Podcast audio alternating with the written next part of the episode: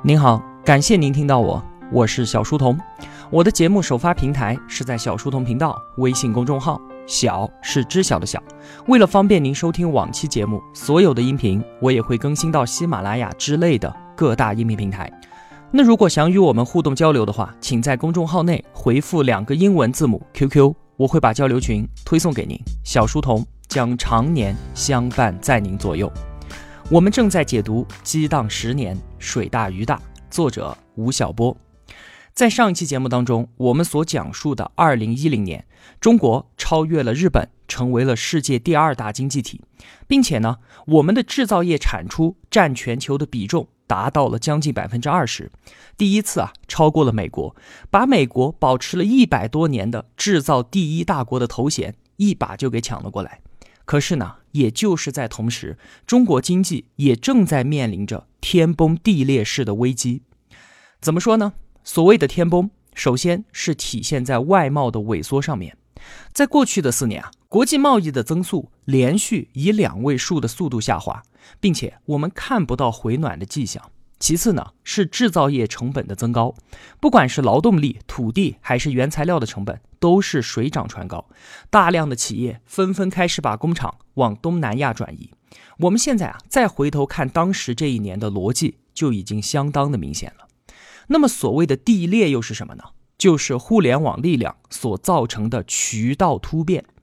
年轻人都习惯在网上购物了。而传统意义上的那个金字塔式的分销模式则全面的崩塌，数以万计的专卖店和连锁专柜都成为了少有人光顾的马奇诺防线。我们可以从李宁的身上看到这一年中国制造危机的缩影。李宁这一位体操王子，九零年创业以来，他用了二十年的时间，从最成功的体育明星转型成为了中国最大体育用品商的创建者。零八年北京奥运会点火仪式，更是让李宁的人气再度攀升。在零九年的时候啊，李宁这家公司就实现了将近四十亿的净利润，在中国市场的销售额甚至是超过了阿迪达斯，仅次于耐克。但是在此之后呢，它的业绩啊就突然断崖式的下跌。一零年净利润只有十一亿，二零一一年呢只有三点八六亿，还不到两年前零九年的十分之一。同时呢，对于新生代的消费者而言啊，李宁的传奇是属于他们的父辈的，和他们自己啊，已经没有任何人格上的共鸣了。而我们放眼整个国内的运动服饰领域，李宁的危机，它显然不是一个孤立。如果我们在二零一一年的时候去到福建的锦江，看到的都是这样的危机。那为什么要去锦江呢？那里啊，只不过是一个人口不到两百万的县级市，但是呢，它却是中国最大的运动服饰和运动鞋的生产基地。在这个地方啊，有近百个本土的运动品牌，像是安踏、特步、三六一、匹克、鸿星尔克、德尔惠、贵人鸟等等的这些国内品牌，全部都是出自锦江。那在零八年奥运会之后，运动服饰行业就呈现出了爆发式的增长。像特步、匹克和三六一，他们都相继上市了。这些运动品牌的门店数量啊，把它们平均下来，相当于中国每个县城都有二十多家，可以说是占领了每个城市的每一个十字路口。而从二零一一年开始呢，这个行业的关店潮就来袭了。单单匹克一家，这一年就关闭掉了两千多家门店。其实啊，二零一一年，李宁和锦江企业所经历的困局，就是因为建立在成本和规模这两大优势上的中国制造，在抵达了巅峰之后，遭遇到了转型的拐点，这将是一个相当长的下行滑坡。危机呢，就像雪球一样的越滚越大，所有的制造业者都被裹挟其中。而这个滑坡的终点到底在什么地方呢？没有人知道。这个时候啊，就有人开始预言了。说滑坡最终必将通向深渊，在《纽约时报》上面就出现了一篇文章，题目叫做《中国要歇菜了吗》。撰文的是获得零八年诺贝尔经济学奖的美国经济学家保罗·克鲁格曼，他给我们下的诊断书是中国经济将失去增长最重要的动力，叫做贸易盈余。什么意思呢？就是说啊，在过去，我们中国在不停的出口、不停的制造、不停的投资，但是这个战略啊，已经玩不下去了。之前我们也说啊，中国出口的增速持续的下降。如果考虑到出口产品涨价的因素的话，那么实际的增长其实已经为零了。而在内需方面呢，中国的消费在 GDP 当中的占比只有百分之三十五，仅仅是美国的一半。而且最要命的是，中国的资金都投向了价值不断上涨的房地产，再加上四万亿投资计划，经过各级政府的不断放大之后，投到了房产和基础设施的建设当中，形成了难以偿还的债务。所以啊，克鲁格曼就认为，尽管他们美国的日子很难过，但是中国可是真的要歇菜了。危机将在六年之后总爆发，中国将成为全球经济危机的下一个策源地。其实啊，自从一九七八年改革开放以来，每隔一段时间就会有人跳出来说我们中国经济即将崩盘，像是在八九年、九八年、零一年、零八年都有过这样的预言出现。而克鲁格曼这一次呢，是最新的一次。但是后来的事实都证明啊，这些预言家们都低估了我们中国经济的耐受能力。也许中国在这些年份的时候，都已经有一只脚滑到了深渊的边缘。但是让人意外的是啊，总会有新的树枝出现。这些树枝呢，在不同的时期都有他们自己不同的名字。比方说，制度红利、人口红利、土地红利、国际化红利，或者是消费升级。而在二零一一年，这一根最粗、最醒目的树枝叫做互联网冲击波。在两千年前后的时候，新闻门户的崛起是互联网的第一次冲击波。它改变了我们与信息之间的关系。紧接着呢，以阿里和京东为代表的电商崛起，又是互联网的第二次冲击波。它改变了我们与商品之间的关系。那在二零一一年，互联网的第三次冲击波出现了，它开始改变消费者与服务之间的关系。它被称之为 O2O，从线上到线下的融合。在美国啊，有一个叫做 GirlPound 的团购网站备受追捧。在两年的时间当中，这一家网站的成长速度惊人，它甚至拒绝了谷歌六十亿美元的收购邀约，这轰动了整个投资界。美国媒体啊，把它称之为历史上增长速度最快的公司和有史以来最疯狂的公司。有人就认为，互联网的创业它本身就是一场资本的游戏，在它不是资本游戏的时候呢，你需要把它变成一个资本游戏。当一个新的趋势出现的时候，就应该快速的切入，并且充分借助资本的力量，把规模给做大，然后呢，待价而沽。因此啊，就出现了这一类前所未有的创业者，他们迎合了资本市场的需求。进入到二零一一年之后，中国的私募资本市场急速的扩容，在这一年，总共发生了一千五百多起的投资交易，所有的风险投资人都在寻找着疯狂的猎手。Girlpon 在美国的快速成功，俨然创造了一个巨大的风口。它的进入门槛是很低的，只需要有三五个人创办一个网站就可以开始干了。而同时呢，市场的容量又非常非常的大，零售服务业涉及到上千个细分的门类，总值超过了五万亿的市场规模。而且啊，当时是如同一盘散沙一样，效率是极其的低下。于是呢，就在风险投资人和创业者的双向驱动之下，团购领域被急速的引爆了。到了二零一一年八月份的时候，我们国内竟然出现了五千多家团购公司，这就引发了一场当时引人注目的叫做“千团大战”。团购模式啊，看上去是简洁轻快，但是随着加入者的急速增加，很快它就演变成了一个劳动力和资本双密集型的战场。那怎么个密集法呢？一方面啊，团购公司需要在数以百计的城市里面雇佣员工，设立站点，完成网站与地面店家的合作契约，这就是一个比拼体力和速度的过程了。几乎所有号称全国性的团购企业都起码雇佣了两千名以上的地推人员。另一方面呢，资本方面。为了拉拢店家参与和吸引消费者注册，团购公司就必须进行大规模的补贴。实际上啊，就演化成了一场惨烈的烧钱大战，变成了如假包换的折扣游戏。从一一年到一二年，起码有上百亿的风险投资和数十万的年轻人投入到这一场狂热的千团大战当中，他们中的绝大多数都成为了炮灰。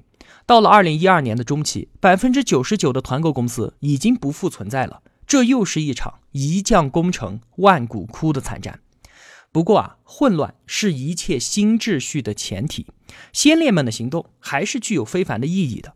百亿的风险资本和无数年轻人的热情，就如同一把突如其来的野火，烧掉了传统消费服务业与互联网之间的那一道篱笆墙。数以百万计的火锅店、杂货铺和电影院，通通都被赶到了网上。那在浓烟散尽之后，人们透过一地的美元和人民币的指挥，看到的是一个被彻底激活的 O2O 市场。那最终呢？大家都知道了，王兴的美团和张涛的大众点评，在千团大战当中杀出重围，形成了对立之势。最后啊，他们这两家也在资本的撮合之下，于二零一五年合并。在二零一一年的互联网世界呢，还有两个人的名字我是不能不提的。他们两个啊都是同龄人，而且呢都在十八岁的那一年读到了一本叫做《硅谷之光》的书。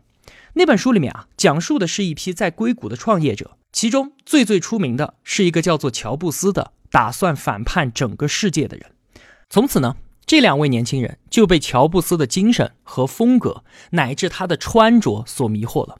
此后的三十年啊，乔布斯可以说是启迪了一代人，也禁锢了一代人。这两个不得不提的年轻人，一个叫做张小龙，一个叫做雷军。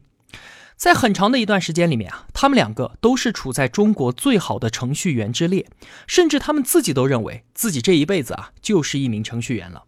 雷军呢是在九六年的时候创办了最早的 BBS 站点之一，叫做西站。张小龙呢，则是开发出了令人惊艳的电子邮箱 Foxmail。后来啊，雷军加入到金山软件，张小龙则在零五年被马化腾收编。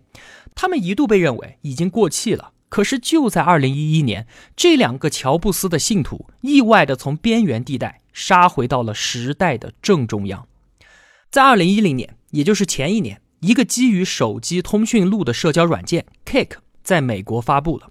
说白了，就很像是专门用于智能移动设备的 QQ，而与 QQ 最大的不同呢，就是它的功能是简单到极致。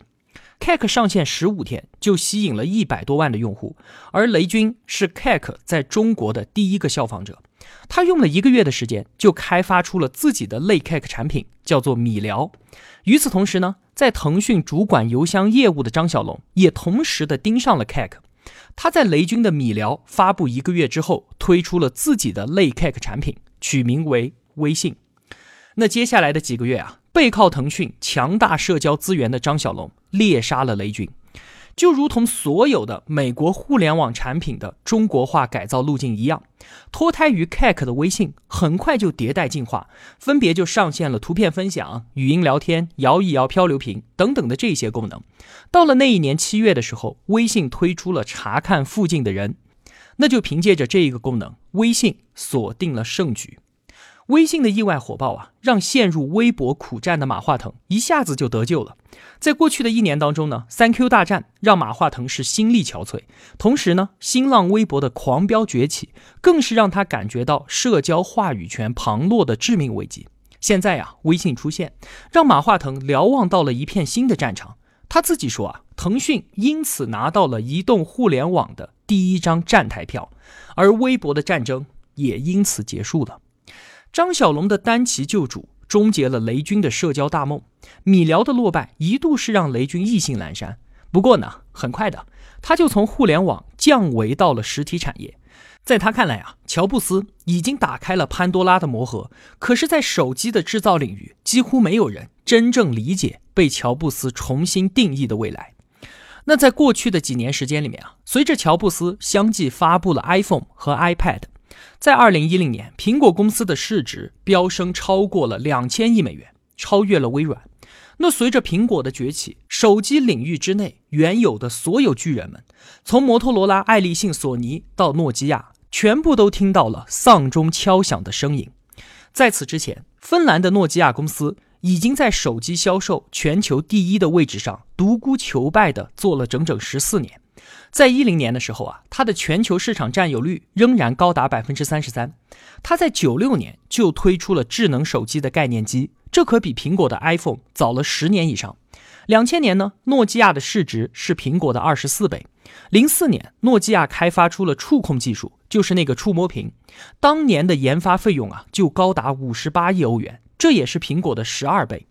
到了二零零七年，诺基亚更是率先在全球推出了智能手机商店，这比苹果的应用商店 App Store 也早了一年。可是呢，长久的成功最终还是消磨掉了诺基亚所有创新的勇气。他不敢，也没有办法完成自我革命。这家伟大公司的陨落就是从这个时候开始的。三年之后，他被微软收购。在新闻发布会上啊，诺基亚的 CEO 艾洛普他很感伤地说：“我们什么都没有做错，但最终还是失败了。”而在我们中国的市场呢，如同诺基亚一样的败局也正在发生。很快的，在非智能手机时代的所有成功者都将通通出局，而一个腼腆的互联网人将穿着乔布斯一样的黑色套衫和牛仔裤站到舞台的中间。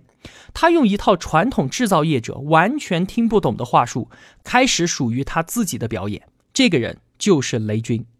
从二零一一年的四月份开始，他就把全部的注意力转移到了智能手机的研发上面。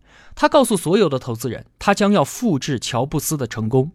到了八月十四号，身穿黑色 T 恤和蓝色牛仔裤的他出现在小米手机的发布会上。他用了两个小时的时间，向全球的媒体记者描述了这一部即将诞生的小米手机。他的演讲啊，不断的被掌声和笑声所打断。他十分完美的扮演了乔布斯的中国附体者。后来呢，因此雷军也被戏称为雷布斯。雷军的这一次发布会啊，可以说是中国制造史上的一个经典时刻。它堪比1984年海尔张瑞敏砸冰箱。如果说呢，海尔和张瑞敏是意味着标准化制造和质量意识的苏醒，那么八月十六号则是互联网精神对于传统制造业的一次致命突袭。他用十分突兀和另类的方式完成了革命性的融合。就在雷军发布小米手机的一个星期之后。八月二十四号，乔布斯宣布不再担任苹果公司的 CEO。十月六号，五十六岁的乔布斯去世了。他那一道瘦弱的身影，仍然将笼罩未来十年的互联网世界。对于他的追慕和仿效，至少在我们中国，才刚刚真正的开始。在后来的半年时间里面啊，小米手机成为了最畅销的手机产品，交易全部都在网上完成的，没有任何的地面渠道的支持。这对于所有的制造业者来说，几乎是一个不可能的奇迹啊！他还有一个人人都知道的风口说，就是说啊，在这个风云荡漾的大时代，你必须勇敢地拥抱趋势，只要站在风口上面，就连猪都能飞起来。另外呢，在二零一一年的二月，铁道部部长。刘志军落马，我们国家的铁路建设以及令全世界所折服的高铁，我觉得还是有必要说一下的。所谓的高铁呢，就是高速铁路，时速超过两百公里每小时的，我们都称之为高铁。在过去的几年当中啊，我们中国的高铁工程得到了迅猛的发展。零四年，中国的铁路投资只有五百亿。零六年之后呢，就开始大规模的启动了高铁建设，其后的三年投资额都在两千多亿。零九年呢，随着四万亿计划的实施，铁路投资成为了主力项目，一次性就拿到了一点五万亿的投资额度，当年度的投资就翻番到了六千多亿。一零年呢，更是达到了七千多亿，成为了铁公鸡，也就是铁路、公路和城市基础设施当中的天字第一号工程。现在啊，毫无疑问，我们的高铁无论是技术上还是管理上，都是世界领先水平的。但是话又说回来，我们发展高铁的时间一共也就这么十几二十年。可是你看看人家德国西门子、日本川崎，可都是百年的老牌公司了。那我们是怎么在如此短的时间里面实现了这么大的成就，完成了弯道超车的呢？其实啊，铁道部在其中是做出了很大的贡献的。我们的铁道部啊。采用了一种极其聪明，或者说有一点耍流氓的技术引进策略。我们要搞高铁建设，但是没有直接对国外企业进行公开的招标，而是对拥有成熟的铁路动车组设计和制造技术的外国合作企业支持的中国企业进行招标。什么意思呢？翻译一下，两层意思。第一个，国外企业你必须与我们中国企业合作，不然呢你就进不来我们中国市场。第二呢？中国企业也不能随便参与招标，必须要有外国企业给你技术支持才行。那么，所谓的拥有成熟技术的外国企业又是指谁呢？很明显，就是世界高铁四巨头：德国西门子、加拿大庞巴迪、法国阿尔斯通和日本川崎。并且啊，其中还有两个补充规定是这样说的：第一，就是国外企业你必须转让核心技术，铁道部呢要对合作的中国企业员工进行考核，如果考核没有通过，那么技术就没有转让成功。第二个呢，我们国内只有两家企业有资格做技术引进，一个呢是南车四方，另一个叫北车长客。稍微翻译一下，铁道部的意思就是说，你们四个巨头企业赶紧把核心技术给我送过来。并且还要负责把我们的中国企业给教会，教不会不好意思，你就拿不到钱。尽管啊条件是这么的苛刻，但是中国的巨大市场需求还是让这四家企业在北京展开了激烈的竞争，并且相互批斗。他们四个把几十年来互相搜集的情报全部都提供给了铁道部，价格呢也是越杀越低。零九年，铁道部招标购买时速三百五十公里的高速列车，西门子的报价竟然比三年前的二百五十公里的列车还要低。那随着这几年的技术引进，我们学会了国外积累了几十年甚至是上百年的高铁技术，顺利的完成了二零零七年开始实施的第六次铁路大提速。到了一零年，我们在完全吸收了国外技术之后，自主研发出了第三代动车组。C R H 三八零，这个三八零的意思就是它的时速已经达到了三百八十公里，它被认为是世界上最快的有轮子的火车。在行驶的高铁上稳稳站着的硬币的视频，赢得了无数网友的点赞，他们都为中国速度而点赞。我们中国啊，在高速铁路建设上的经验和技术能力，被视为是一种国家能力，在后来的一带一路倡议当中就发挥出了重大的作用。它成为了中国向其他发展中国家输出的最核心的经济能力之一。到了二零一一年，全国铁路营业里程达到了九点一万公里，其中高铁营业里程八千多公里，在建的有一点七万公里。无论是路网规模还是速度等级，中国的高铁建设都跃居世界第一。那到了今天呢？十二点四万公里的中国铁路营业里程，穿过了繁华的都市，纵横田野阡陌。二点二万公里的中国高铁总里程数已经超过了第二到第十位国家的总和。那自改革开放以来啊，东南沿海各省。受到特区以及外向型经济的福泽，获得了倾斜式的优先发展，而广袤的长江以及黄河中游地区呢，一直都是承担着劳动力和资源输出的任务，这就出现了中部塌陷的尴尬景象。但是随着高铁的建设，就改变了东南沿海优先发展的局面，推动了整个中部地区的重新崛起。像是郑州、合肥、武汉、成都以及重庆等等的这些城市，因为他们身处高铁大动脉的枢纽位置，所以呢，获得了历史性的发展机遇。那当然了，在大建设当中，负面的效应也是暴露无遗。首先呢，是巨额债务的压力。到了零九年年末的时候啊，铁道部的负债总额已经达到了一点三万亿。这个时候啊，政企分开已经成为了必行的趋势。其次呢，就是部门腐败。铁路被认为是中国政企不分最为严重的部门，也是垄断程度最高的领域。高铁涉及上万亿元的投入，整体的运营也是极不透明，而且预算超标是普遍现象，却也很少被追究。那由于巨大的利益，就引来了各路妖魔鬼怪的明争暗抢。在这一过程当中，我们之前提到的十九岁就进入到铁路武汉分局当养路工的铁道部部长刘志军，他既是铁路建设大跃进的功臣，同时呢，也成为了官商勾结的牺牲品。在二零零一年的七月份，有一部电影叫做《钢的琴》，它被安排在中国的年度大片《建国大业》和世界年度大片《变形金刚三》之间上映。最终啊，只拿到了六百四十万的票房，看上去啊，它只不过是一个聊胜于无的插曲罢了。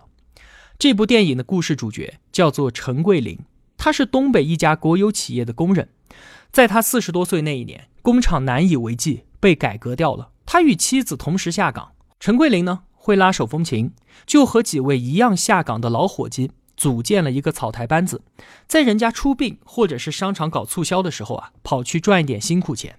他有一个正在读小学，而且特别喜欢弹钢琴的女儿，因为买不起钢琴，他还去人家店里面偷，为此呢，还被抓进了派出所。他曾经还用木板为女儿画了一架不能够发出声音的钢琴。陈桂林的生活可以说是一败涂地。他的妻子离家出走，跟上了一个卖假药的老板，两个人就开始争夺女儿的抚养权。女儿呢，也倒是挺现实的，他提出说，谁能给他买一架钢琴，那么就跟着谁。身无分文的陈桂林就回到了破败不堪的废弃车间。他的那几个老伙计现在的身份是大嫂级的歌手、小偷、黑社会团伙的小头目、打麻将还要耍赖的赌徒、杀猪专业户和退休老工程师。这几个人在一起，硬生生的铸造出了一台钢琴。这个故事啊，发生在一九九八年到二零零三年之间。听过之前激荡三十年的同学知道，当时中央政府提出了三年搞活国有企业，除了少数有资源垄断优势的大型国企之外，其余数以十万计的企业被关停并转，超过两千万的产业工人被迫下岗。当时还没有建立起社会保障体系，实行的呢是工龄买断的办法。他们啊是这个世界上最好的产业工人，他们技术超高，否则不可能用手工的方式打造出一台钢铸的钢琴。这些人忠于职守，男人个性豪爽，女人温润体贴。他们没有犯过任何的错误，却要承担自身完全不可能承受的改革代价。当钢的琴悄悄放映的时候，一切都已经过去了。国有企业改革的难关过去了，两千万下岗工人的人生也过去了，只有很小很小的一点忧伤留在了这一部叫做《钢的琴》的小成本电影里面。它让那些企图在电影院里逃避现实的人有一次突然与当代中国直面相撞的机会。历史常常选择性的记忆，因而它是不真实的，甚至说。它是没有意义的。这个时代，如果说真的有尊严，那么它从来都在民间。好了，这就是激荡十年当中的二零一一年，我就为您分享这么多。如果我有帮助到您，也希望您愿意帮助我。一个人能够走多远，关键在于与谁同行。我用跨越山海的一路相伴，希望得到您用金钱的称赞。我是小书童，我在小书童频道与您不见不散。